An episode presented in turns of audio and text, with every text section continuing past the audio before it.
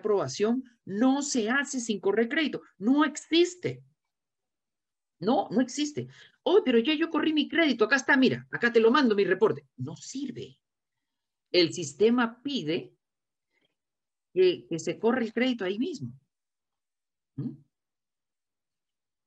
Entonces, ahora vamos a pasar al crédito. Entonces, después que hemos hablado del ingreso, yo le digo, bueno, ¿y cómo está tu crédito? Y me dice, bueno, mi crédito está en 640, 660, por ahí. ¿Y por qué estará tan bajo? le digo, ¿no? ¿Por qué crees que esté tan bajo? Y me dicen, bueno, lo que pasa es que con esto de la pandemia, he, dejado de trabajar, unos, dejé de trabajar unos meses y viví con mis tarjetas de crédito. Y todavía no las he podido bajar. Ah, Entonces, digamos que tu, puntaje de, 640 es simplemente porque tienes los, los cupos de las tarjetas casi al tope. Sí, profesor, esa es la razón. Pero pagos tarde tienes por ahí?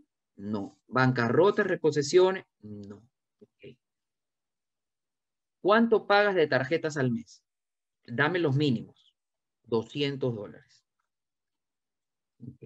¿Pagas algún carro? Sí. ¿Cuánto? 700 dólares. Em, mira, aquí cada quien se puede comprar lo que quiera. Sin embargo, si tú quieres comprarte una casa, no te compres un carro todavía. O al menos no ese de 700 dólares. Tú no tienes idea de cuál es el impacto de que tú pagues 700 dólares de carro al mes. Te lo voy a decir. Un impacto de 125 mil dólares menos de préstamo. 125 mil dólares menos de préstamo. Tú puedes sacar una cuenta que por cada 100 mil, tú pagas 500 dólares de préstamo al mes. Por cada 100 mil dólares de préstamo, la cuota, capital e interés es 500 dólares. Entonces, si tú tienes ya comprometidos 500 dólares con un carro, entonces vuélale a lo que te podíamos preaprobar, vuélale 100 mil. ¿Mm?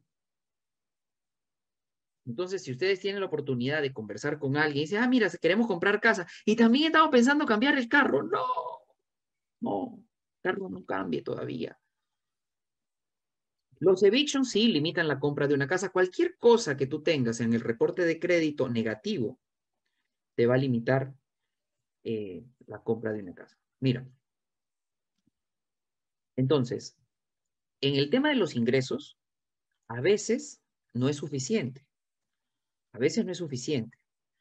Yo les pregunto también cuánto pagas de renta. ¿Cuánto pagas de renta? Y me dicen por decirte 750, estamos en una efficiency. ¿Y cuánto quieres pagar de mortgage? ¿Cuánto te sentirías cómodo pagando de mortgage? Y me dice por decirte mil dólares. Ok. Yo no digo ni bueno ni malo. Yo, yo tomo nota nada más. ¿Cuánto pagas de renta? ¿Cuánto te gustaría, te sentirías cómodo pagando de mortgage? Ok, mil dólares, perfecto. Pregunto, la casa que tú tienes planeado comprar, ¿cómo es? Bueno, queremos un 3-2. ¿Casa o apartamento? Casa. ¿En dónde? En Kendall. No da no dan con mil dólares. Entonces tú ya más o menos ahí te puedes ir dando cuenta que ese cliente va a tener que hacer alguna otra cosa. Porque con mil dólares no va a poder comprar lo que quiere. Entonces, hay personas que sí tienen, bueno, pero eso es del down payment, lo vamos a hablar al final. Entonces, con respecto al crédito, yo les pregunto, ¿no? Eh, por qué está tu puntaje así y, qué cosas tienen, ¿no? Qué cosas han pagado, etcétera.